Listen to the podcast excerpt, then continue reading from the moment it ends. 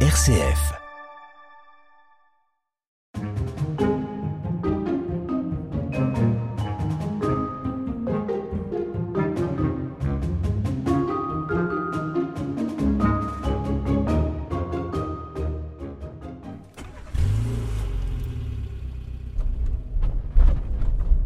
Bonjour à toutes et à tous. Aujourd'hui, je vous embarque avec moi pour aller visiter l'espace zoologique Exoticamis. Alors, ce parc du département du Tarn, c'est principalement un refuge pour des animaux exotiques abandonnés ou de saisie. On y retrouve des cacatoès, des tortues, des caïmans, des iguanes ou encore, et bien sûr pour mon plus grand malheur, des serpents. Parce que oui, j'ai la phobie des reptiles, mais comme j'ai pas envie de me laisser dominer par mes peurs, on y va. Et peut-être même qu'on terminera par en toucher un.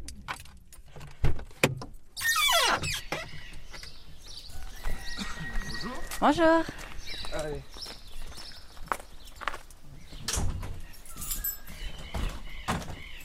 Ah, on va passer par en haut.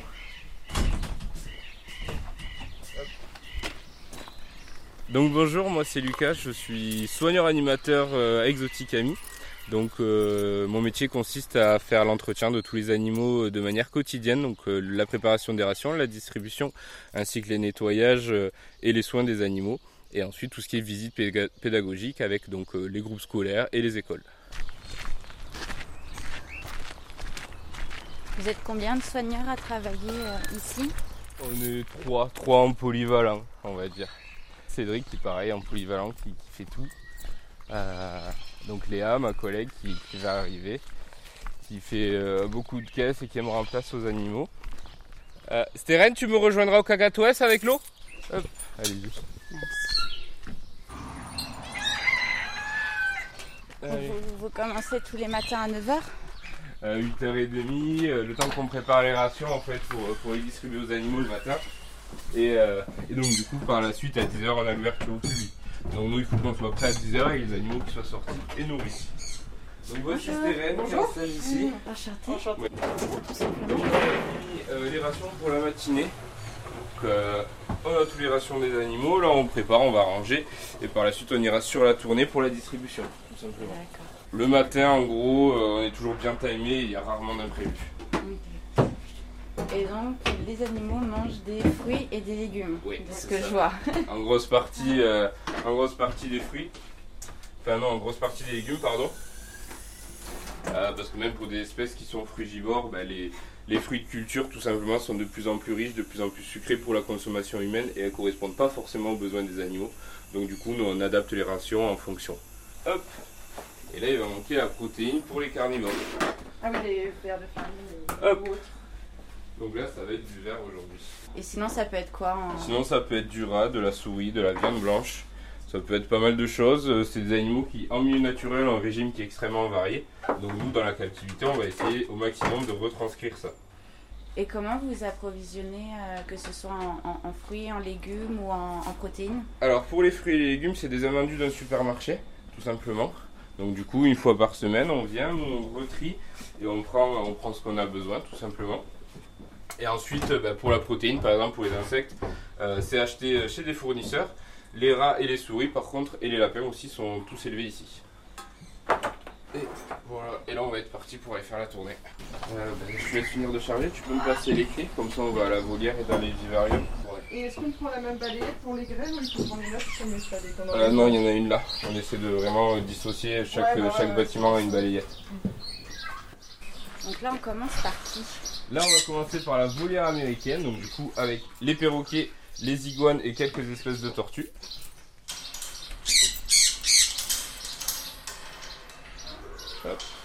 Donc là sur la gauche on a un couple d'Ararona. On essaie au maximum de former des couples. Donc là on a deux couples et deux individus qui pour l'instant à l'heure actuelle sont, sont seuls. Mais pareil on cherche des partenaires pour vraiment les maintenir en groupe.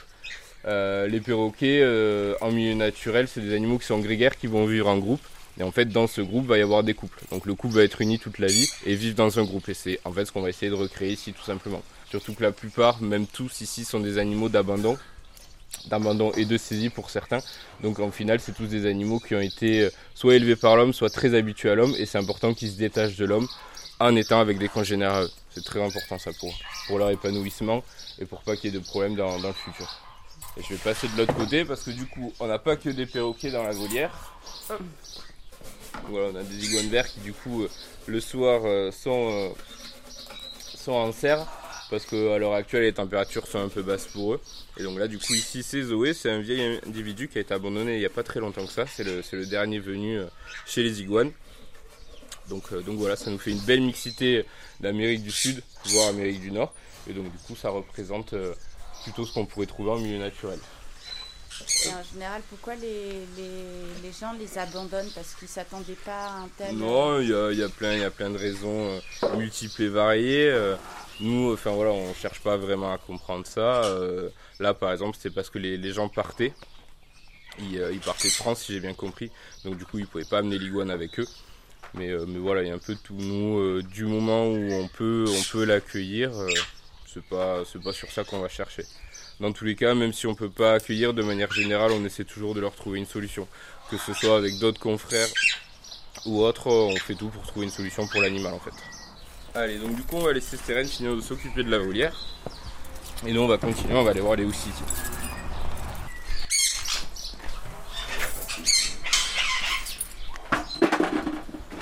Allez, on prend la ration des houssis et on va aller avec.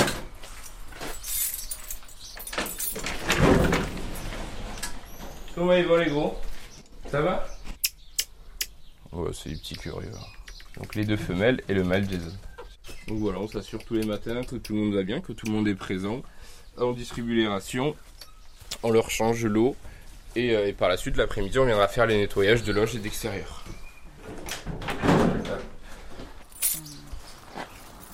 Tu veux qu'on fasse Ah ouais. Je vais oublier, sinon. Je voulais passer Ah par ouais là Ouais. Ouais, et non. ouais j'ai la, j'ai la ref. Euh, ok, moi il me reste deux bricoles à faire. Tu peux enclencher euh, la, la tournée des, des 5 clés. Wa- La Wallaby, Nandou, les pans, les lapins. Et après tu pars sur la ferme. Ouais. Tu gardes euh, Steven Ouais, je c'était. J'ai trois conneries à faire. Dès que j'ai fini, j'arrive. Ouais, ça marche. Je te ferme le là. Je, moi je m'en occupe. Tu peux faire un tour si comme ça, mais euh, pas de problème. Allez, ça marche. Et donc, du coup, on va aller faire un tour dans le vivarium avant de partir faire la tournée. Le fameux vivarium. Oui, le nouveau. Donc là, pareil, le matin, euh, on vient faire l'entretien. On ferme les portes, euh, on allume les télés ou on a nos panneaux pédagogiques qui défilent pour les visiteurs. On s'assure que tout le monde va bien. C'est un vivarium qui est, qui est plutôt automatisé, la, bru- la brumisation est automatique, l'éclairage c'est pareil. Et bien sûr, on va faire la partie nocturne tant qu'il fait jour. Du coup, la partie nocturne est en cycle inversé. Donc, c'est-à-dire que quand chez nous c'est la nuit, chez eux c'est le jour. Et à 10h, on bascule pour la nuit, tout simplement. Ce sont des espèces qui sont nocturnes, donc plus intéressantes euh, à présenter pendant leur période d'activité. Et pour nous, l'entretien est plus facile quand il y a un peu de lumière quand même. Il y a combien de, de reptiles euh Alors, donc de reptiles, juste ici, on a deux pitons, euh, deux pitons royaux. Derrière nous, on a un piton birman. Et ensuite, juste ici, on a six serpents des blés. À notre droite, du coup, on a une mixité, donc c'est-à-dire qu'on a deux espèces euh, qui sont présentées. Donc on va avoir des geckos à crête et une rainette de white qui est juste ici sur le tronc. Donc là, on a une mixité reptile et amphibien. Je dois avouer que je suis assez fière parce que il y a encore 5 ans, j'étais incapable de me tenir derrière une vitre comme ça et les regarder dans les yeux. Voilà, bah, ils, sont, euh, ils, sont, ils sont plutôt cool, c'est des, des qui sont, qui sont très calmes. De manière générale, vraiment pour toutes les espèces, les reptiles, c'est des animaux qui ont beaucoup plus peur que nous et qui, euh, dans tous les cas, vont préférer la fuite à la confrontation. Alors on a fini euh, tranquillement la tournée du matin, le parc ne va pas tarder à ouvrir au public et nous on va rejoindre Cédric, le gérant, avant l'arrivée d'un groupe scolaire. Attention. Et bonjour. Bonjour, Ça va? Ça va et vous? Ça va. Et quelle heure il est? Il est 10h tout pile. 10h tout pile. Allez, ben moi je vais redescendre, j'éponge ça. Ouais, ça marche. C'est quoi C'est euh, un centre de loisirs, non? Euh, c'est non, c'est encore une école. petite école de campagne. Très très bien, très intéressant. Ils sont où? Euh, Alors, euh, Steren est au Wallaby. Qu'est-ce qu'elle fait au Wallaby? Elle remet un saut de perruche de granulés. Au Wallaby, elle remet un seau de granulés perruche. Au Wallaby. Au stock de grains pour, euh, pour les perruches de la volière, tu sais. Petite doge. Au Wallaby. Tu sais, il y a un seau jaune de, de grains. Mais qu'est-ce qu'il faut au Wallaby, le seau de graines euh, pour les perruches Bah, avec le stock de grains pour le descendre quand on fait, quand on fait la volière calopsite et ondulée. Pourquoi vous avez un stock de graines à perruche euh, au truc des wallabies Bon, on a un petit seau jaune, comme ça, euh, comme ça quand, quand tu vois l'arroseur que les donnent, on prend C'est juste parce que vous oubliez en fait, et que du coup c'est moins loin de, que de remonter ici. Non, je sais pas, ça avec le stock de graines. Ouais, ok. Moi, je trouvais ça bien. Ah ouais, ouais, ouais. Ben, si tu trouves ça bien. Bah, moi, ça me va. Eh ben, écoute, faut que les autres ça leur aille et puis c'est bon. Bah, les autres, du coup, c'est toi qui fais le secteur avec moi. Est-ce que ça te va? Eh ben, ça, ça ira. T'as vu les longissimus? J'ai vu les Longissimus, oui, j'y suis passé hier. On utilise des mots un peu bizarres. Hein. Remarque, Oui, on, on comprend pas tout, mais euh, c'est normal, je pense. c'est du latin, ça va. De me repasser une voiture. Oui, bonjour. Pas du tout, j'étais euh, avec une petite fuite d'eau, j'arrive. Il n'y a pas de souci, j'arrive de suite, merci. Et donc du coup, moi je vais à la caisse. Et Lucas, il va recevoir le groupe scolaire ici. Euh, Tu peux voir vite fait euh, en, en toki ou quoi s'ils peuvent me faire un saut d'anime, des branches, des carottes, ce qu'ils veulent. Ouais. Saut d'anime. Bon, il attend dehors. Il devrait pas tarder.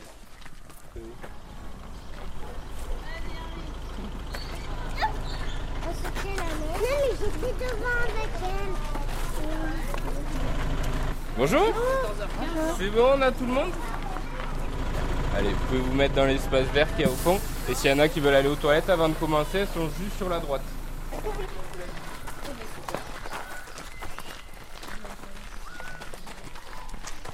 Donc bonjour à tous, moi c'est Lucas, je suis soigneur animalier sur le parc, donc c'est moi qui vais m'occuper des animaux, donc du nourrissage, des nettoyages et des visites guidées, donc du coup avec vous ce matin. Donc là on va commencer la visite par les vivariums, donc on va commencer par celui d'en haut et ensuite celui d'en bas. Donc on va voir principalement des reptiles, donc des serpents, des lézards, des tortues et des crocodiles. Des animaux qui sont assez peureux, assez timides, donc du coup il va vraiment pas falloir faire de bruit. Donc on va faire doucement, on va pas taper aux vitres, on va pas toucher les vitres, parce que tout simplement si vous voulez les voir il faut faire attention. Ok Je peux compter sur vous pour ça Moi, je suis déjà allée à un zoo en vacances. Toi t'es déjà allé à un zoo, mais là tu vas voir un deuxième. Bon vous allez avoir un autre. Bon, moi, je suis déjà allée deux fois à celui-là. Ah, mais tu vas me faire la visite Moi, deux fois à un zoo. Allez, donc là, on va rentrer et on fait doucement, ok Allez, c'est parti.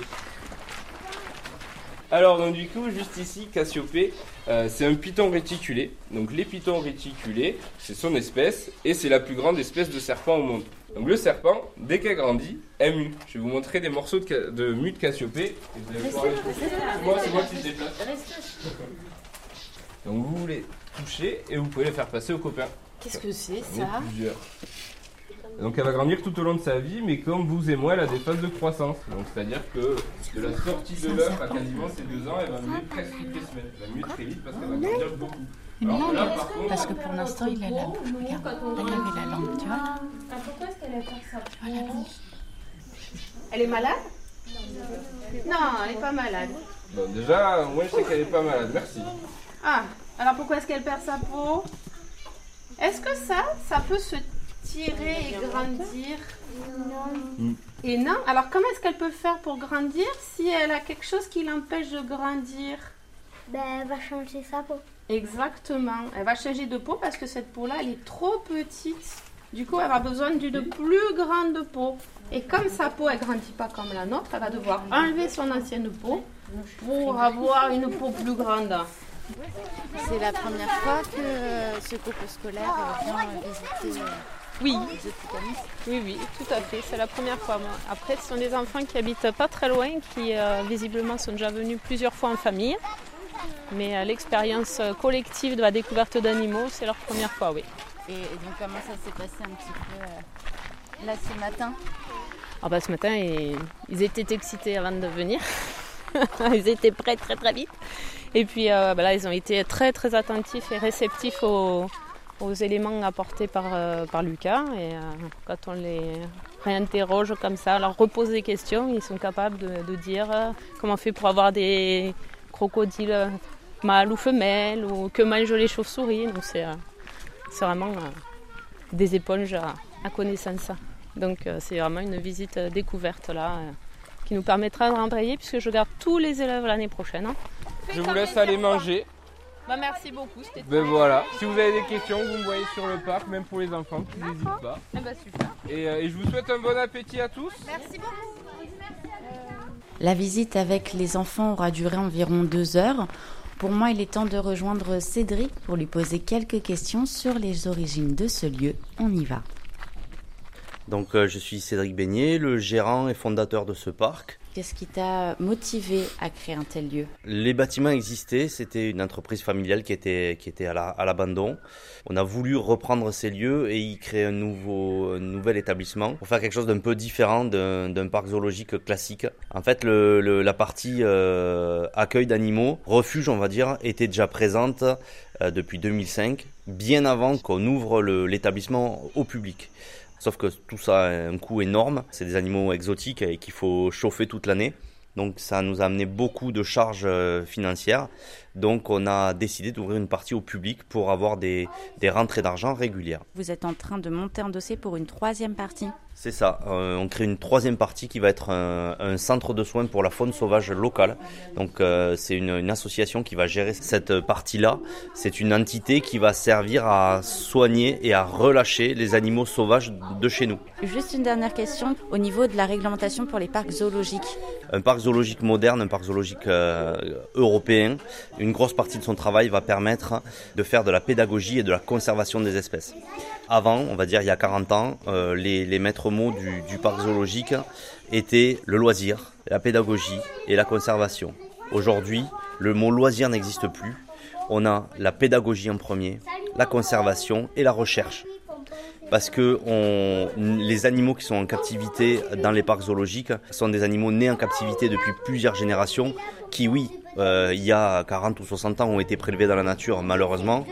Aujourd'hui on fait machine arrière et on conserve ces animaux pour pouvoir les réintroduire dans la nature quand c'est possible. Beaucoup d'espèces sont en captivité, beaucoup d'espèces sont en surnombre en captivité, mais on ne peut pas les réintroduire dans la nature. Pour X raisons. Les raisons principales sont souvent que dans les pays tiers où on va réintroduire ces animaux, on a une pression euh, humaine qui est là, et cette pression humaine nous empêche de pouvoir réintroduire ces animaux.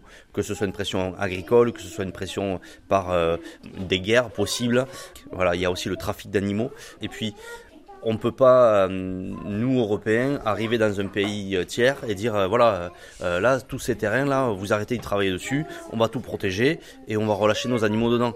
C'est pas possible. On est, voilà, c'est du colonialisme ça. Donc on peut pas faire, on peut plus faire ce genre de choses. Pour réintroduire des animaux dans la nature, on a un réservoir d'espèces qui sont les parcs zoologiques, qui eux vont reproduire des individus qui vont être ramenés dans des sanctuaires, donc c'est-à-dire avec des espaces beaucoup plus grands mais où le visiteur ne vient pas, il va falloir payer les gens qui travaillent sur place. Il va falloir entretenir ces animaux, il va falloir les nourrir ces animaux.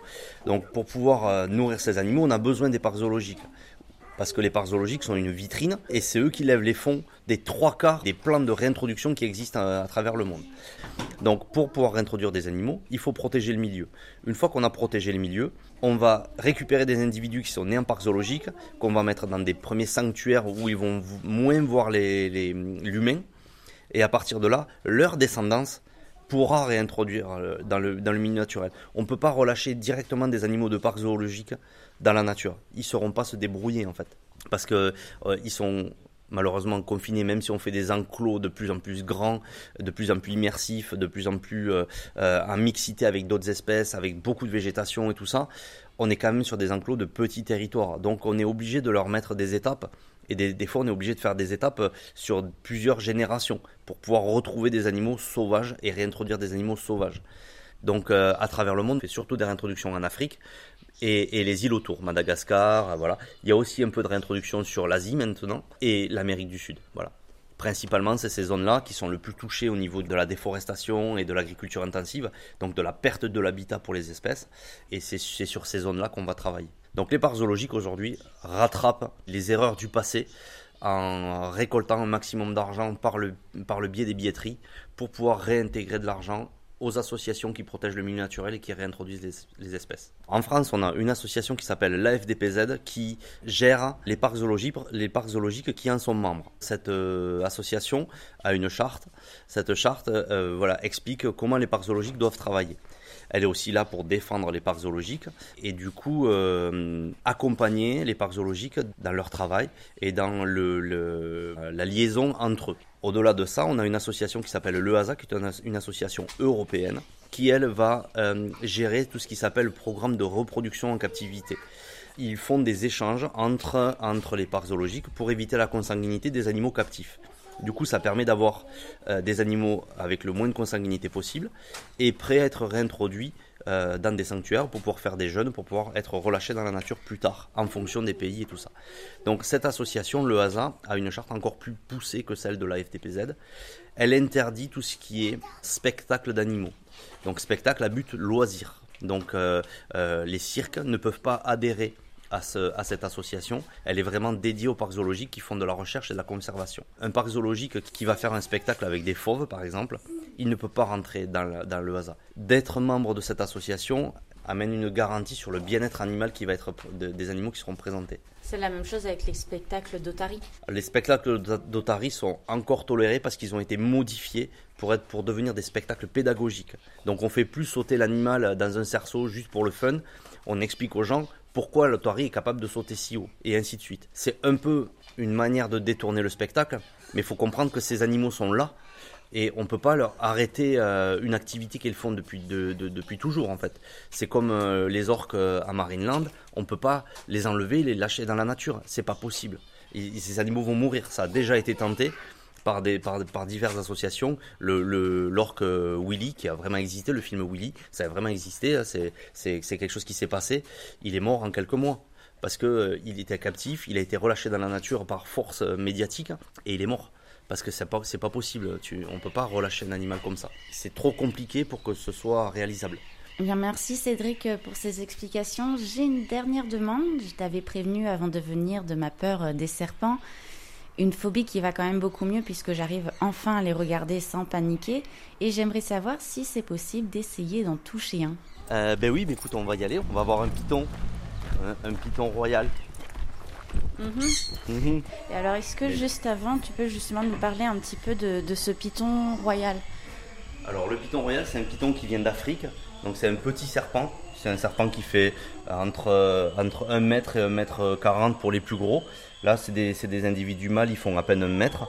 Alors, on a vu pendant la visite qu'il y avait des serpents donc, qui mordaient pour injecter du venin oui. et ensuite manger leur proie, oui. et d'autres qui resserraient, euh, s'enroulaient. Lui, c'est comment est-ce qu'il il, fait? Il est constricteur. Lui, il va, il a pas du tout de venin. Il va attraper sa proie, s'enrouler autour, et à partir de là, il va l'empêcher de respirer pour pouvoir la, la tuer.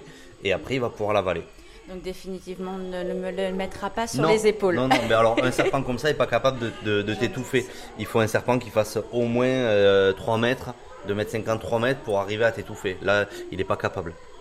Déjà, on va aller voir si il a envie. C'est ça, c'est lui qui choisit pour le Il sait qu'il a envie? Bon, toi non, je sais. Mais toi, est-ce que toi, ça va? Toi, ça va. Allez. Donc, tu ne risques rien tu ne risques rien, je veux dire. Je vais le mettre en situation que tu puisses le caresser. Après, tu vas voir, là, il est plutôt froid, mais en fait, il est à température ambiante. Donc, c'est pas froid en fait. C'est que, comme ils ont un aspect très, très sec et plutôt plastique et qui brille, on a l'impression que l'animal il est mouillé. En fait, pas du tout. Ils sont secs. C'est comme du plastique. Et euh, cet effet mouillé, en fait, c'est juste parce que les écailles elles brillent.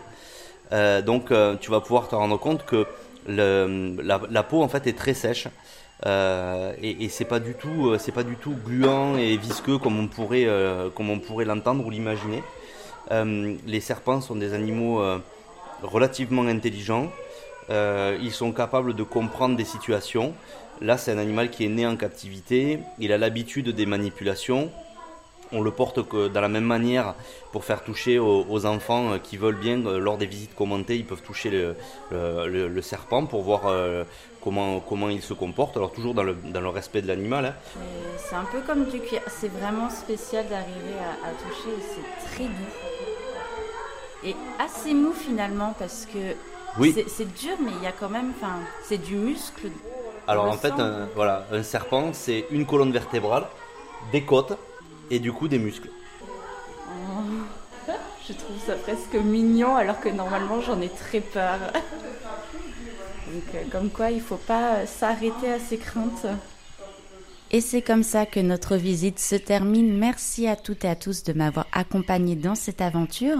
Et n'oubliez pas que si quelque chose vous fait peur, le meilleur remède est d'en apprendre un peu plus sur l'objet de votre crainte.